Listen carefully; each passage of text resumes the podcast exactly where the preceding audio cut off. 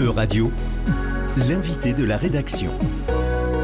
Alitier Carnevali de l'Académie E-Radio. Un livre qui retrace l'histoire du Moyen Âge dans les terres bretonnes. Une œuvre qui mélange images et sources documentaires. Un portrait, ou mieux 28 portraits de femmes qui ont fait l'histoire de nos territoires. Et surtout, une occasion pour déconstruire les stéréotypes liés aux femmes dans le XVe siècle. C'est ça, Duchesse Histoire d'un pouvoir féminin en Bretagne, l'œuvre de Laurence Moal qui vient de gagner le prix de Loire-Atlantique 2022. En occasion de la remise du prix, Radio s'est rendu à l'hôtel du département de Loire-Atlantique à Nantes pour rencontrer l'autrice de l'œuvre. Laurence Moal nous écrit son livre. Le livre euh, dresse un portrait de toutes les duchesses de Bretagne, depuis la fondation du duché jusqu'à Anne de Bretagne, qui meurt en 1514. Ces duchesses euh, peuvent être euh, des héritières, c'est-à-dire qu'en Bretagne, des femmes peuvent accéder au trône ducal, ou bien ce sont des épouses de ducs, qui en général sont étrangères au duché.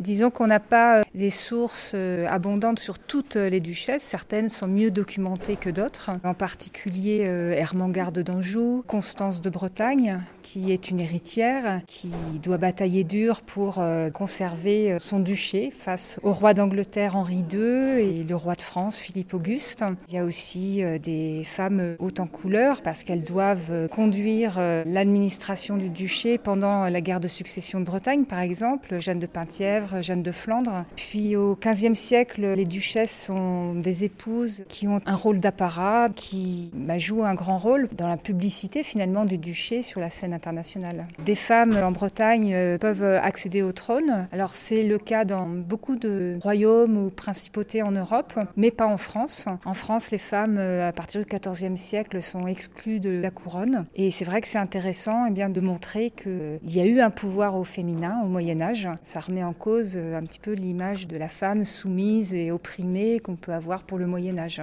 et les sources employées des notations grandes recherches historiques. Je suis partie de différentes sources, de sources euh, écrites, de sources d'archives, de sources euh, iconographiques également. J'ai beaucoup travaillé sur euh, les enluminures, les représentations aussi des duchesses à des époques plus contemporaines, à travers les vitraux, même la publicité, puisque Anne de Bretagne, par exemple, est devenue un objet commercial à partir du 19e siècle. Et c'était aussi intéressant finalement de travailler sur les clichés qui ont pu euh, naître et se développer à partir de cette époque-là, qui sont encore bien présents aujourd'hui. Comme par exemple bah, La duchesse euh, Anne de Bretagne, la duchesse au sabot, euh, proche du peuple, parlant breton, ce qui est une invention en fait de la fin du 19e siècle. Ça n'a jamais existé.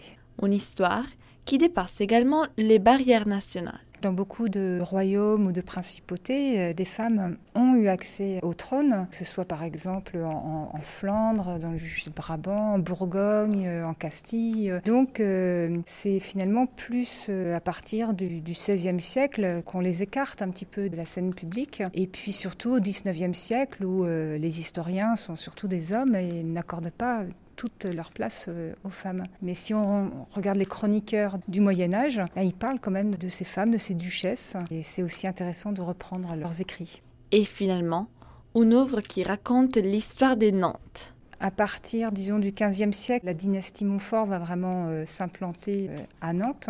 Beaucoup de duchesses vont séjourner dans le château, mais aussi dans les alentours. C'était Laurence Moal au micro de radio autrice de l'œuvre Duchesse, Histoire d'un pouvoir féminin en Bretagne, qui vient de gagner le prix littéraire de Loire-Atlantique 2022. C'était l'invité de la rédaction de Radio. Retrouvez dès maintenant les podcasts de la rédaction sur euradio.fr.